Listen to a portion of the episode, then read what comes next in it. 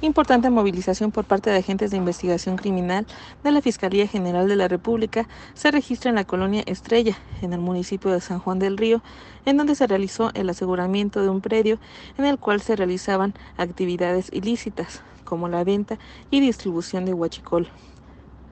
Fue en la calle Arándano, en donde se detectaron movimientos ilícitos y tras la investigación se solicitó una orden de cateo, la cual se ejecutó la mañana de este domingo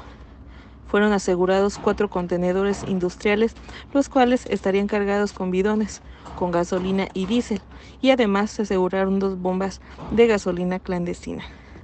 Cabe hacer mención que no hubo personas detenidas, sin embargo el lugar quedó asegurado por las autoridades federales.